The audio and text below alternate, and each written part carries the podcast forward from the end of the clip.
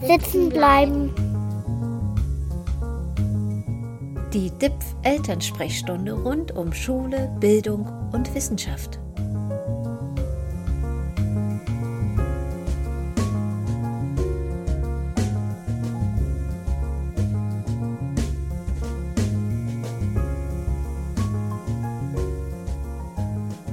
Hallo und herzlich willkommen zu einer neuen Folge von Sitzenbleiben, dem Podcast des DIPF Leibniz Institut für Bildungsforschung und Bildungsinformation. Mit dem Podcast wenden wir uns vor allem an Eltern, die Fragen zur Bildung ihrer Kinder haben.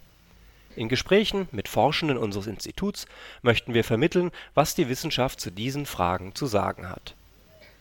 Mein Name ist Philipp Stürm aus dem Referat Kommunikation des DIPF und das Thema, dem wir uns heute widmen, ist das Lesen im Internet. Ich kenne ja noch die Zeit, als wir nur in Büchern und Zeitschriften gelesen haben. Neben dieses analoge Lesen sind aber inzwischen zahlreiche digitale Möglichkeiten getreten. Meine Kinder lesen zum Beispiel nach wie vor zahlreiche Bücher, aber eben auch viel im Internet. Ist das eigentlich das Gleiche? Oder gibt es grundsätzliche Unterschiede und brauchen unsere Kinder eine spezielle Unterstützung für das digitale Lesen?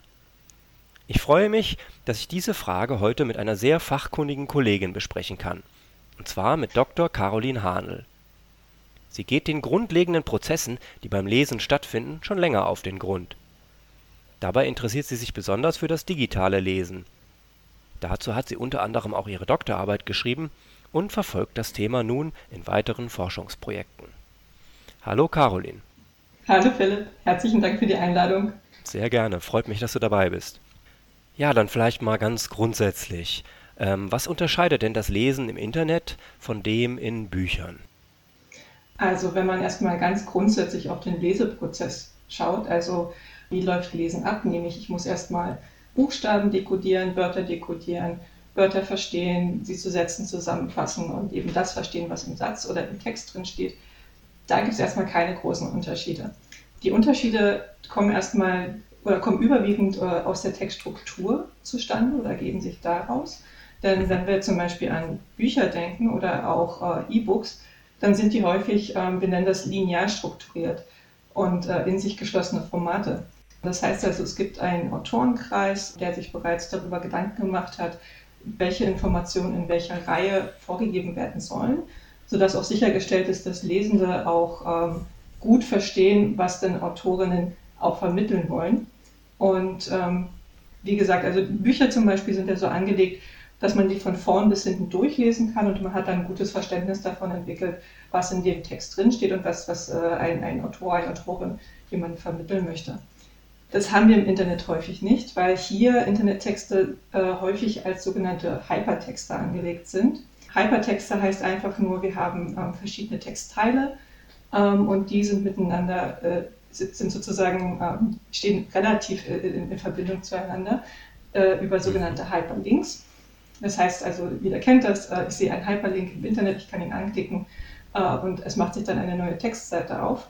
Hier hat sich kein Autor oder keine Autorin vorher hingesetzt und sich überlegt, von wegen in welcher Reihenfolge sollte man was lesen, sondern es kommt vielmehr auf uns als Lesende an, unseren Lesefluss an der Stelle ja, zu beobachten und zu koordinieren. Ähm, ansonsten so Hypertext-Strukturen, das kennt man tatsächlich nicht nur aus dem Internet, das ist eine ziemlich alte Struktur, wenn man so möchte. Also wir kennen das aus Verweissystemen, ähm, aus Bibliotheken oder aus Bibliothekskatalogen. Ähm, wir kennen es auch aus Lexika. Also jedes Lexikon ist, ist ein, ein, kleiner, in sich geschlossener Hypertext, wenn man so möchte, denn eben in einem Eintrag auch noch ein Verweis auf einen anderen Eintrag steht. Genau. Und wie gesagt, also ähm, im Internet haben wir auch häufig oder haben wir in der Regel auch äh, die, äh, das Phänomen oder die Tatsache, dass es eben keinen geschlossenen Autorenkreis gibt. Also wir haben hier mehrere Personen, die eben die Texte verfassen können. Mhm. Dann vielleicht nochmal ganz kurz zurück auf das Hypertext-Format. Das kennen wir ja alle, dass man zum Beispiel auf so einen unterstrichenen Begriff klicken kann und dann weitergeführt wird. Was verändert sich denn dadurch? Durch dieses Hypertext-Format ähm, oder durch, diese, durch diesen, ähm, ich, äh, hab, ich kann selbst entscheiden, was wie ich, oder ich muss selbst entscheiden, was wie ich in äh, welcher Reihenfolge lese. Dadurch ergeben sich eben viel mehr Möglichkeiten für Lesende, Also Sie können im Internet äh, deutlich selbstständiger und vielschichtiger recherchieren. Sie sind zum Beispiel nicht darauf begrenzt, eben ähm, nur die Information zu verwenden, die im Buch steht, sondern können eben auch an anderen Quellen nochmal nachschauen. Ähm, es geht mit Büchern natürlich auch, aber ich, ich, ich brauche sozusagen erstmal andere Bücher dafür. Im Internet ist, ist, sind mhm. Informationen mhm. erstmal viel schneller verfügbar. Genau, also bei einem Buch ist man relativ darauf festgelegt, was der, der jeweilige Autor, die Autorin einem vorgibt, wenn man so möchte. Ähm, das Ganze bringt aber auch ähm, andere Anforderungen mit sich mit, beziehungsweise es verschärft so ein bisschen die Anforderungen, die wir auch äh, allgemein beim Lesen haben. Auf der einen Seite ist es äh, zwar gut, dass wir dieses, äh, dieses Angebot, dieses Informationsangebot im Internet haben, aber ähm, das wird eben auch sehr schnell zu einem Überangebot. Und ähm, wir als Lesende müssen dann eben viel mehr selbst entscheiden und auswählen, welche Seiten möchte ich denn eigentlich lesen, wann habe ich ausreichend Informationen gefunden, also wann stoppe ich meinen Leseprozess, habe ich dann eben das Thema, zu dem ich recherchiere, denn schon hinreichend gut verstanden, also kann ich tatsächlich, äh, sollte ich auch stoppen. Also ich muss meinen Lesefortschritt auch viel stärker selbst verfolgen. Nicht nur, nicht nur das, ich muss auch verfolgen, insbesondere wenn ich mit mehreren Unterseiten oder mit mehreren Tabs arbeite, wo befinde ich mich denn gerade im Text? Und ähm, es kann ja sein, dass ich, dass ich äh, eine Information nochmal erneut nachlesen möchte. Dann brauche ich natürlich auch äh, eine Repräsentation davon, wo habe ich diese Information denn eigentlich entdeckt und wo muss ich gegebenenfalls nochmal wieder zurück navigieren. Was dazu kommt, ist natürlich, äh, wenn ich Texte von unterschiedlichen Autorinnen lese, äh, muss ich natürlich auch Informationen viel mehr stärker miteinander verknüpfen. Also wenn ich ähm, äh, in einem Buch äh, Bücher oder, oder Textstellen in Bücher referenzieren viel stärker aufeinander. Also sie erklären mir sozusagen durch, durch kleine äh, Kohärenzhinweise, was zum Beispiel äh, aus einer vorangegangenen Aussage folgt. Das habe ich natürlich nicht, wenn ich Texte von unterschiedlichen Autoren lese, die ihre Texte vielleicht auch gegenseitig gar nicht kennen. Also hier muss ich viel stärker Verbindungen ähm, zwischen Informationen selbst mir erarbeiten. Und ähm, idealerweise, ähm, um zu den Anforderungen auch noch zurückzukommen, brauche ich natürlich auch so ein bisschen Metawissen darüber, wie funktioniert Internet eigentlich. Mhm. Metawissen, was ist damit gemeint? Also ich sollte mir darüber bewusst sein, dass Texte editiert werden können.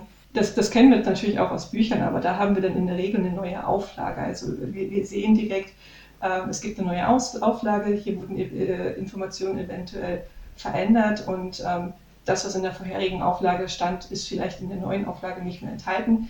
Im Internet sind Texte natürlich schneller veränderbar und ähm, idealerweise zeigen, zeigen das äh, Internetautorinnen an, wenn sie etwas verändert haben.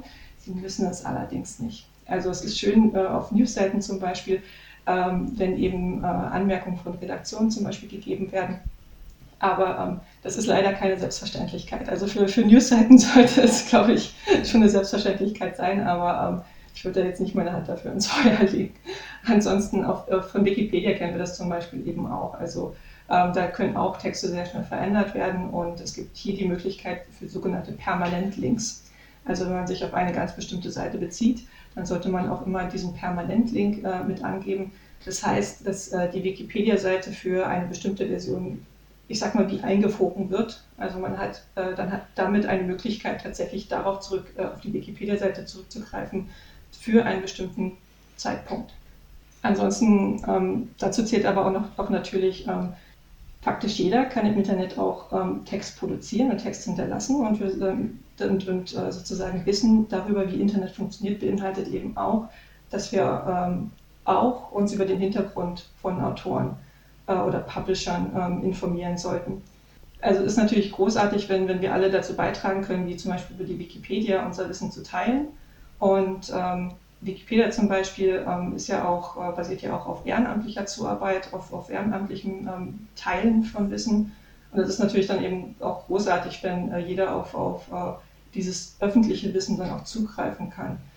Ähm, es wird dann oft eingeschränkt, dass äh, Wikipedia natürlich jetzt keine professionelle Redaktion hat, ähm, die, die, die Richtigkeit und Vertrauenswürdigkeit von Informationen ähm, garantiert. Aber also im Fall von Wikipedia, es, es gibt ja sozusagen schon eine Redaktion, die eben regelmäßig neue Einträge prüft und tatsächlich auch äh, die Community, die hinter Wikipedia steht, ähm, checkt auch, was auf den Wikipedia-Einträgen gemacht wird. Und insbesondere Einträge von neuen oder unbekannten oder anonymen Autoren werden insbesondere geprüft. Aber es ist jetzt nicht wie bei einer klassischen äh, Nachrichtenredaktion. dass eben äh, ein einzelner Autor dann eben für die Richtigkeit äh, der Information auch gerade steht in dem Sinne. Hm, wenn ich das vielleicht mal so, so ein bisschen zusammenfassen kann oder wie ich es verstanden habe, könnte man sagen, dass es das Lesen im Internet erfordert, stärker den Überblick zu bewahren. Dass man die Informationen fachkundig bewerten und verknüpfen muss, gerade weil man es oft auch mit verschiedenen und auch nicht immer ganz eindeutig erkennbaren VerfasserInnen zu tun hat. Genau, das, das fasst es insgesamt sehr gut zusammen. Vielleicht noch mal ganz kurz zurück zu den Büchern und den E-Books. Also in den letzten Jahren sind einige Meta-Analysen erschienen die oft zu dem Ergebnis kommen oder auch gezeigt haben, dass wir Texte etwas besser verstehen, wenn wir sie auf dem Papier gelesen haben und eben nicht digital. Ähm, man muss jetzt dazu einschränken, da wurden keine Hypertexte untersucht, sondern eben E-Books, also wo wir auch diese lineare Struktur haben. Und ähm, mhm. das Interessante ist, äh, in der Wissenschaftscommunity sind wir uns noch nicht ganz einig, woran das eigentlich liegt. Also wir haben diesen Unterschied. Im Moment verstehen wir Texte auf dem Papier noch ein kleines bisschen besser. Ähm, es gibt den Erklärungsansatz, dass wir äh, beim digitalen Lesen eher so ein, so ein oberflächliches Lesemindset an den Tag legen. Also das darauf ausgelegt ist, dass wir eher durch den Text durchscreenen. Äh, ein bisschen spricht dagegen, dass wir in äh, einigen Studien zum Beispiel keine Unterschiede in der Lesegeschwindigkeit ähm, finden. Also wir lesen ähm, Internet-E-Book-Texte nicht bedeutend schneller als Bücher es, es gibt noch einen anderen Erklärungsansatz, äh, da, geht's dann, da wird dann eher argumentiert, dass wir beim digitalen Lesen äh, hilfreiche Lesegewohnheiten noch nicht so verinnerlicht haben wie beim papierbasierten Lesen. Und tatsächlich spricht auch für diesen Erklärungsansatz aus meiner Sicht, dass in den letzten Jahren auch diese Lücke zwischen dem Leseverständnis, das wir beim papierbasierten und beim digitalen Lesen haben, auch zunehmend kleiner wird. Also ähm, die, die, äh, vor, ein, vor, vor äh, sagen wir mal, einem Jahrzehnt war, war sozusagen der Unterschied im Leseverständnis noch äh, größer als jetzt eben in den letzten Jahren. Okay, du hast jetzt diese hilfreichen Lesegewohnheiten angesprochen. Was muss ich mir denn darunter vorstellen? Ähm, stell dir zum Beispiel einfach solche Gewohnheiten vor, wie beim Lesen Notizen machen, eine Textpassage unterstreichen, ein unbekanntes Wort, äh, Wort im Wörterbuch nachschlagen.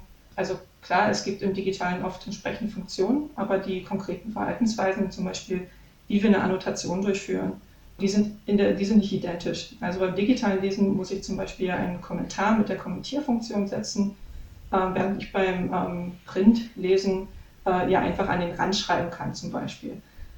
Beim digitalen Lesen finde ich es auf der anderen Seite äh, eher angenehm, ein Wörterbuch zu verwenden. Also ich muss mir nicht sozusagen ein separates Wörterbuch mit an die Hand nehmen, sondern ich kann ähm, dann häufig einfach das Wort anklicken und es erscheint äh, zum Beispiel eine kleine Übersetzung oder ein Wikipedia-Eintrag oder Thesaurus-Eintrag und so weiter und so fort. Oder ich kann mir zum Beispiel auch die Aussprache von dem Wort ausgeben lassen. Genau, also das, solche, solche äh, Lesegewohnheiten sind äh, gemeint und es gibt zum Beispiel auch eine Studie von amerikanischen Kolleginnen, in der gezeigt wurde, dass ähm, solche Leseprozesse eben auch je nach Medium auch ganz unterschiedlich mit dem Leseverständnis zusammenhängen können. Die Kollegen haben ähm, SchülerInnen der fünften bis achten Klasse untersucht und haben hier gefunden, dass die SchülerInnen, ähm, die viel im Text markiert haben, ähm, beim Printlesen sogar eher ein schlechteres Leseverständnis gezeigt haben, als die Schülerinnen, die wenig markiert haben. Beim digitalen Lesen war dieser Zusammenhang exakt andersherum. Also da haben die SchülerInnen tatsächlich davon profitiert, wenn sie digital gehighlightet haben. Aber tatsächlich ist, ist das ein Forschungsbereich, der auch äh, der noch eher in den Kinderschuhen steckt. Also auch hier gibt es in den mhm. nächsten Jahren noch einiges zu tun. Aber wenn ich es dann äh, korrekt verstanden habe, ist es derzeit im Ergebnis noch so, dass wir digital auch ganz grundsätzlich noch etwas oberflächlicher als in gedruckten Werken lesen und dass dieses Lesen auch daher nicht zum gleichen Verständnis führt. Ist das richtig? Ein klares Jein. also ja, genau wie du sagst, derzeit finden wir halt noch diese Unterschiede im Verständnis ähm, zwischen dem digitalen und dem Printlesen. Aber wie gesagt, dieser Zusammenhang ähm, scheint sich äh, zunehmend zu verringern. Und ähm, ja, wir neigen ein bisschen dazu, digital oberflächlicher zu lesen. Das heißt aber natürlich nicht, dass wir äh, kein tieferes Verständnis von digitalen und digitalen Texten erarbeiten können. Mhm. Okay. Aber insgesamt, denke ich mal, kann man schon sagen, dass wir ähm, beim digitalen Lesen vor wirklich neuen Herausforderungen auch stehen. Warum ist es denn so wichtig, dass wir uns diesen Herausforderungen stellen und worauf kommt es dabei an? Ähm, heutzutage ist es natürlich ähm, enorm wichtig, sich kompetent im digitalen Raum zu bewegen.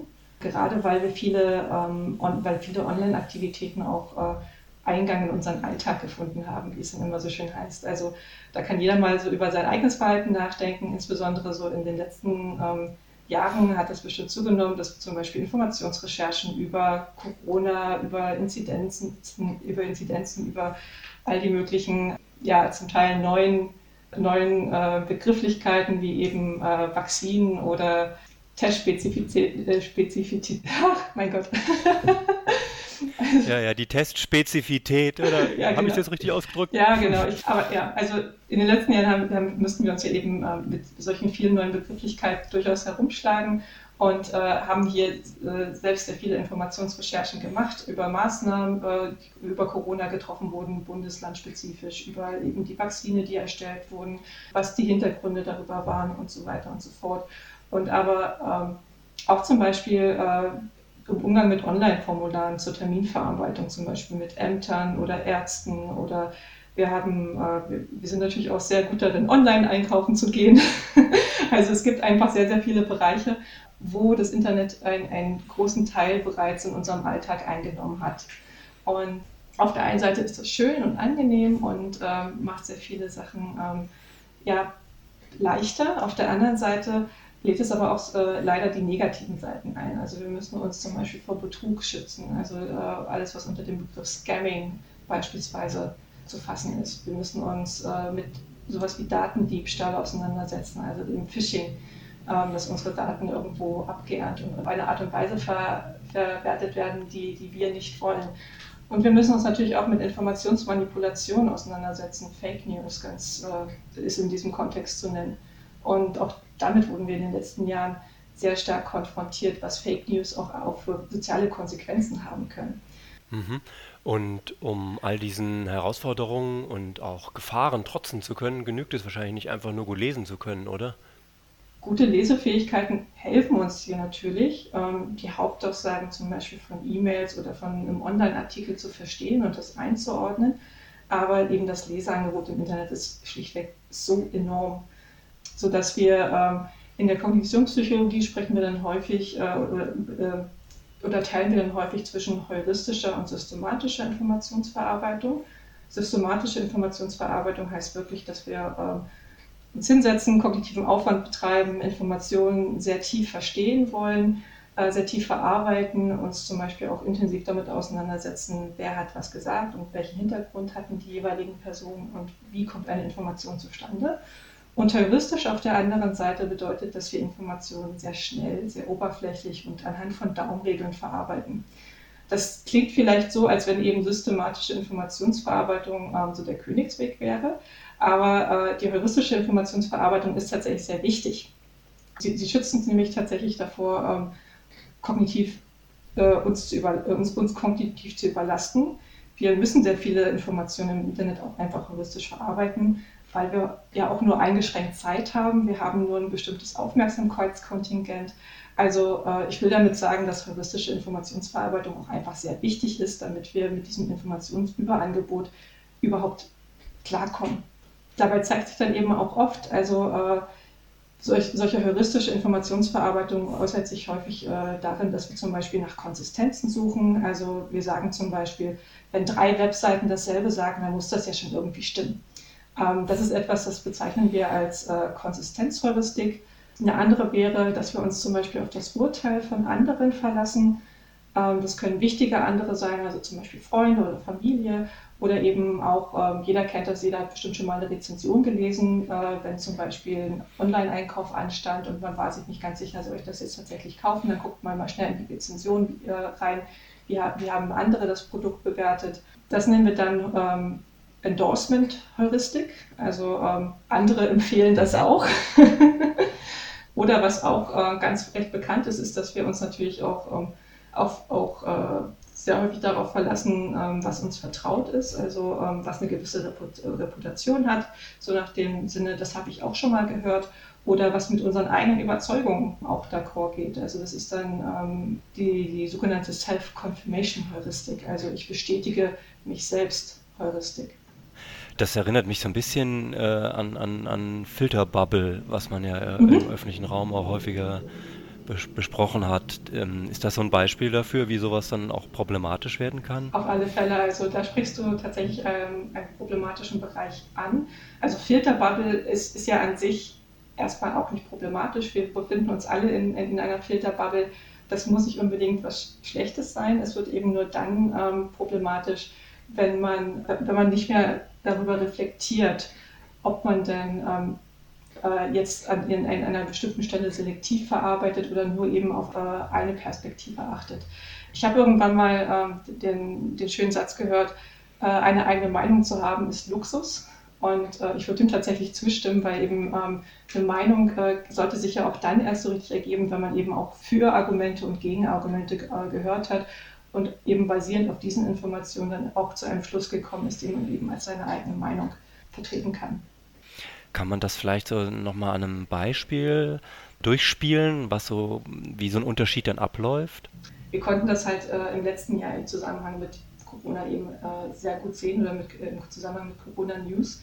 Eben da wurden wir massiv mit Fake News im Prinzip auch geflutet, also wie zum Beispiel Corona ist ein harmloser Schnupfen oder junge Menschen sind nicht gefährdet oder Corona lässt sich mit Knoblauch und Bleiche gut behandeln. Und die haben sich ja natürlich extrem schnell verbreitet, solche Fake News. Also zum Teil eben auch, ähm, weil diese, diese Nachrichten nicht kritisch hinterfragt worden sind.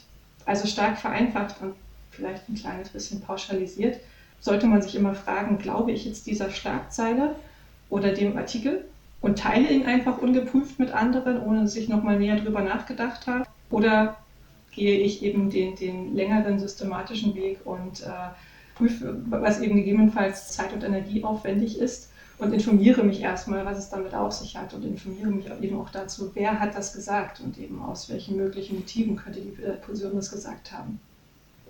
Sehr gut nachvollziehbar.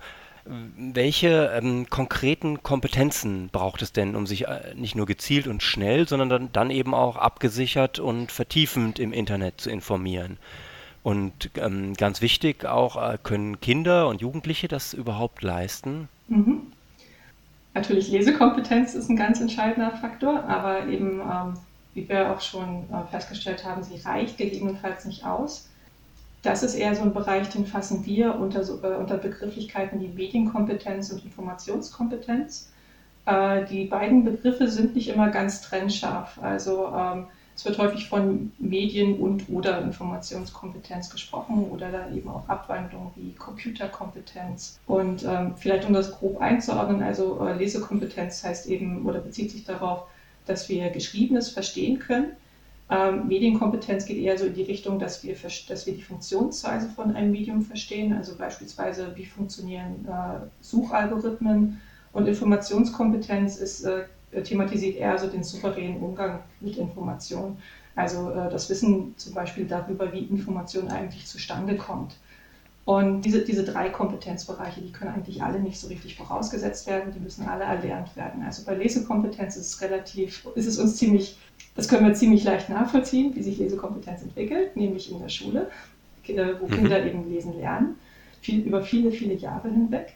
Ähm, mit Informationskompetenz ist es nicht so einfach. Also äh, das, das, äh, das passiert äh, im Moment eher so on the fly. Also und das merkt man auch zum Beispiel daran, dass äh, selbst Studierende oder die meisten Erwachsenen jetzt keine herausragenden Informationskompetenzen tatsächlich zeigen. Und dass eben Informationskompetenz nicht vorausgesetzt werden kann, ähm, das gilt eben auch insbesondere für Kinder, weil Kinder ja eben auch noch in, selbst in der kognitiven Entwicklung stecken also Kinder und Jugendliche. Kommen wir vielleicht mal zu Kindern im Vorschulalter, zu, äh, auf, auf äh, die Kinder zu sprechen. Ich meine, hier, äh, das ist eben auch Eltern bestimmt ganz gut nachvollziehen können, dass äh, Kinder im Vorschulalter, also so vier bis sechs Jahre, äh, die sind noch eher leicht ablenkbar. Sie müssen auch erstmal lernen, so ihre Aufmerksamkeit zu fokussieren. Sie können vielleicht schon so, so einfache und vertraute Aufgaben ähm, gut durchführen, planvoll durchführen wie zum Beispiel ein verlorenes Spielzeug suchen. Aber äh, komplexere Aufgaben fallen ihnen noch ziemlich schwer. Sie haben ähm, in dem Alter ähm, die Kinder auch schon so ein erstes Verständnis davon entwickelt, dass andere Personen andere Annahmen als sie selbst haben können. Also zum Beispiel, wenn andere Personen eine andere Informationen erhalten haben als sie selbst, ähm, dann, dann realisieren Kinder schon, dass äh, andere zu äh, einem anderen Schluss kommen können. Ähm, sie sind aber tatsächlich eher noch eher schlechter darin, sich in andere Personen hineinzuversetzen. Also sich zu überlegen, was könnte diese Person, äh, worüber denkt sie jetzt gerade nach? Oder eben ähm, sich selbst auch aus den Augen äh, oder mit den Augen einer anderen Person zu sehen. Ähm, das fällt ihnen eher noch schwer. Sie sind auch noch nicht so gut in der Lage, den, der, zwischen Anschein und Realität zu unterscheiden. Also es ist äh, eher noch sozusagen ein Lameng. Ähm, das verbessert sich mit dem Alter. Und, ähm, aber deswegen ähm, fällt es Kindern insbesondere zum Beispiel noch schwer, das Konzept von Werbung zu verstehen. Und auch subtile Werbebotschaften durchschauen Kinder erst so, wenn, wenn sie im Alter von etwa zehn Jahren sind. Okay, verstehe ich das richtig, dass Kinder also erst ab einem bestimmten Alter überhaupt die kognitiven Voraussetzungen mitbringen, um kompetent mit Informationen im Internet umzugehen? Hm, das kommt ein bisschen darauf an, über welche Art von Informationen wir reden. Also geschriebene Informationen können Sie natürlich erst verstehen, wenn Sie eben auch ein äh, Mindestmaß von Lesekompetenz erworben haben. Ähm, für viele Sachen brauchen Sie auch eine gewisse Sprachkompetenz. Also äh, sprachliche Fertigkeiten entwickeln sich wesentlich früher. Ähm, also äh, wenn, wenn die Kleinen ungefähr im Alter von zwei Jahren anfangen zu reden und vorher verstehen sie eben auch schon ganz, äh, ganz gut, ähm, was man von ihnen möchte oder können sich eben auch äh, äh, deutlich, können auch deutlich machen, was sie wollen. Ähm, aber für einen kompetenten Umgang mit geschriebenen Informationen, ähm, wie gesagt, müssen Kinder erstmal natürlich das Lesen lernen und hier unterscheiden wir häufig oder oft zwischen dem sogenannten Learning to Read und Reading to Learn. Also erstmal das an sich Lesen lernen, was äh, insbesondere in der ersten und zweiten Klasse stattfindet und dann langsam so einen Übergang findet äh, in, in, in das Ich lese, um mich zu informieren, ich lese, um zu lernen. Und ähm, ja, dieser Umstieg passiert dann eher so in der dritten und vierten Klasse. Aber darüber hinaus, also Kinder sind wahnsinnig gut darin und äh, da werden wir Eltern bestimmt auch sofort zupflichten, also, also äh, da werden Eltern bestimmt sofort auch äh, damit übereinstimmen. Kinder sind wahnsinnig gut darin zu beobachten und am Modell zu lernen. Das heißt also, ähm, Kinder greifen auch einfach sehr schnell die Verhaltensweisen von ihren Eltern auf, beispielsweise.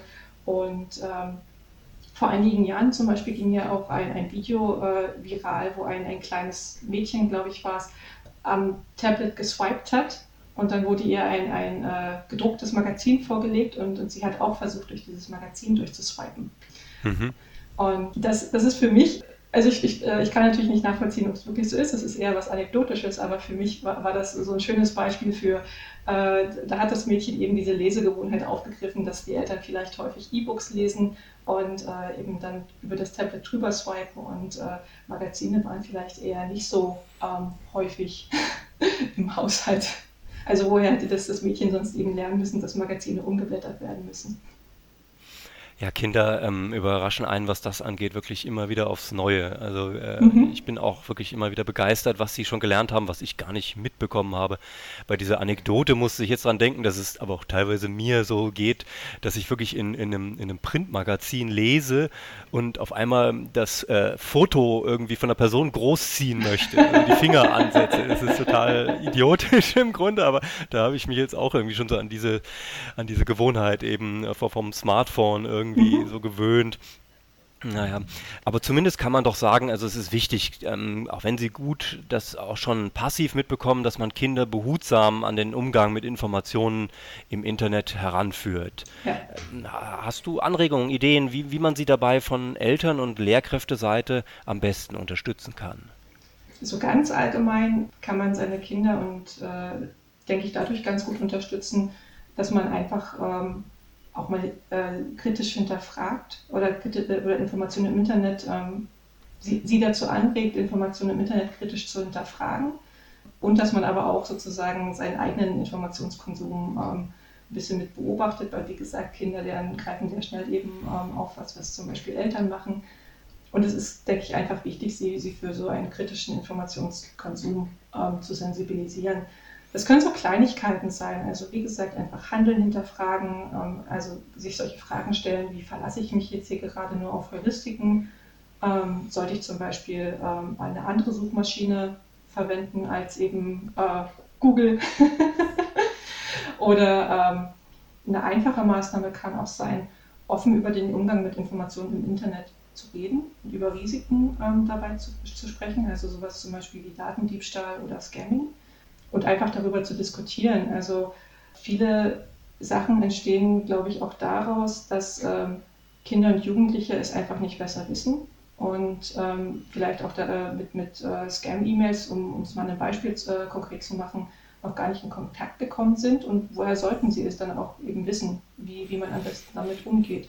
Also von daher hier offen darüber reden, diskutieren, ähm, nicht wissen, ähm, nicht, äh, also sich nicht für Nichtwissen schämen. Also das, das ist auch vielleicht etwas, was, was ich Eltern ähm, gerne mit an die Hand geben würde, eben auch offen damit äh, über, über äh, eigenes Nichtwissen vielleicht auch zu sprechen. Also äh, es, es, ist, es ist nicht schlimm, wenn, wenn man eben nicht weiß, wie eben diese Information zustande gekommen ist. Dann kann man ja das vielleicht auch zum Anlass nehmen, um gemeinsam auch mit den, mit den Kindern zu recherchieren.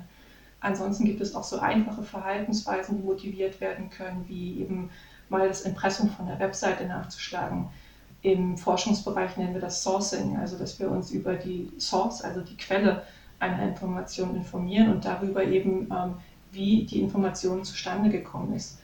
Oder ähm, eine andere Verhaltensweise ist zum Beispiel, das nennen wir Cooperation, ähm, dass man einfach auch schaut, was sagen denn andere Webseiten dazu. Also das, was wir äh, vorhin zum Beispiel als, als diese Konsistenzheuristik diskutiert haben, dass man sich äh, nicht nur auf eine Informationsquelle verlässt, sondern auch eben versucht, äh, die Gültigkeit von einer Aussage äh, über andere Informationsquellen zu untersuchen und sozusagen äh, so auf Plausibilität zu checken. Okay, das wären die Eltern auf der einen Seite. Und was kann die Schule dazu beitragen? Die Schule kann natürlich ähm, vermitteln, sich im Informationsdschungel zurechtzufinden. Das äh, passiert, äh, denke ich, schon allein durch sowas wie Deutschunterricht, wo eben ähm, Kinder angeregt werden, sich mit Text auseinanderzusetzen, darüber nachzudenken, wie Text interpretiert werden kann was er bedeuten kann, was sich bestimmte Autorinnen äh, dabei gedacht haben, um es mal so auszudrücken. Und ähm, was ich denke, was, was aber wichtig äh, wäre, wäre noch viel stärker darüber zu diskutieren, was ist denn eigentlich glaubwürdige und was ist vertrauenswürdige Information und was sind vertrauenswürdige Informationsquellen und wie arbeiten bestimmte Informationsquellen, wie zum Beispiel ähm, Nachrichtenagenturen, um eben auch eine Nachricht oder eine Information zu erstellen. Und wodurch zeichnen sich eben diese Prozesse aus? Wäre nicht auch denkbar, dass man das noch gezielter in der Schule angeht, dass man dort auch sowas wie, wie im, vielleicht ein Schulfach wie Digitalkompetenz oder Informationskompetenz anbietet? Oh, äh, ob es das jetzt gleich sein muss, das kann ich tatsächlich eher weniger gut einschätzen. Mhm. Ähm, ich bin letztendlich keine Didaktikerin oder keine Pädagogin. Ähm, spontan würde ich es eher nicht sehen, aber ich lasse mich da auch gern belehren. Ich denke, was wichtig wäre, ist, äh, also, oder ich würde, ich würde es als wichtiger einschätzen, dass ähm, Informationskompetenz eher so fächerübergreifend thematisiert wird. Also nicht nur im Sinne von, das ist ein Fall für den Deutschunterricht, sondern internetgeschützte Aufgaben lassen sich ja, denke ich, relativ gut eben auch in andere Unterrichtsfächer oder in den regulären Unterricht äh, mit einbauen oder ähm, also zum Beispiel, dass man mal eine Online-Recherche in Biologie macht oder ähm, eine Homepage erstellt. Das könnte auch ähm, ein wunderbares Thema zum Beispiel für eine Projektwoche oder sowas sein. Ansonsten, was, was ich als Plattform noch kenne, ähm, wie, die ich wirklich sehr gut äh, gelungen finde und die ähm, tolle Tipps und Angebote für Eltern und Lehrkräfte enthält, ist die Seite von Internet ABC. Also die Internetseite heißt auch so internet-abc.de. Das ist ein mhm. Angebot, das von den Landesmedien in Deutschland getragen wird und ähm, Eltern und, und, Lehrkräfte finden da ähm, auch ganz viele tolle Angebote und Informationen. Super, danke für den Tipp. Werde ich mir auch mal angucken, war mir gar kein Begriff. Kann man denn insgesamt so ein bisschen mehr noch dazu sagen, wie sich äh, Informationskompetenz oder der sichere Umgang mit Informationen im Internet bei Kindern und Jugendlichen entwickelt? Ähm, also so richtige Entwicklungsverlaufsstudien äh, sind mir tatsächlich nicht bekannt. Wir wissen äh, sehr viel darüber, wie sich das Lesen lernen entwickelt. Also, dass wir zu, insbesondere zu Beginn in der Grundschule eine sehr steile Lernkurve haben, die dann aber insbesondere dann in der Sekundarstufe so, so eher in, in so ein Plateau übergeht. Also Kinder, ältere, äh, Jugendliche, Jugendliche lernen durchaus noch beim Lesen mit dazu, aber es ist jetzt kein so steiler Lernfortschritt wie eben mehr in der Grundschule. Mhm. Ähm, wir kennen aber auch zum Beispiel, es gibt äh, sogenannte Querschnittstudien, also die sich im Prinzip eine Momentaufnahme anschauen. Ähm, eine recht bekannte in dem Bereich ist die ICLS-Studie. Das ist eine internationale ähm, äh, Schulvergleichsstudie. Kennt man vielleicht so unter, unter dem Schlagwort PISA für Computer. Ja, ja, PISA wird dann immer gerne genommen als Begriff. Das äh, ist einfach äh, das gängigste, was, was man einfach kennt. Genau, genau. Und die wurde das letzte Mal 2018 durchgeführt und äh, hier wurde den AchtklässlerInnen in Deutschland eine durchschnittliche Informations-, also Computer- und Informationskompetenz bescheinigt. Das heißt also, äh, wenn man das übersetzen mag, durchschnittliche deutsche Jugendliche äh, können angeleitet Informationen ermitteln, Dokumente bearbeiten und einfache Informationsprodukte erstellen.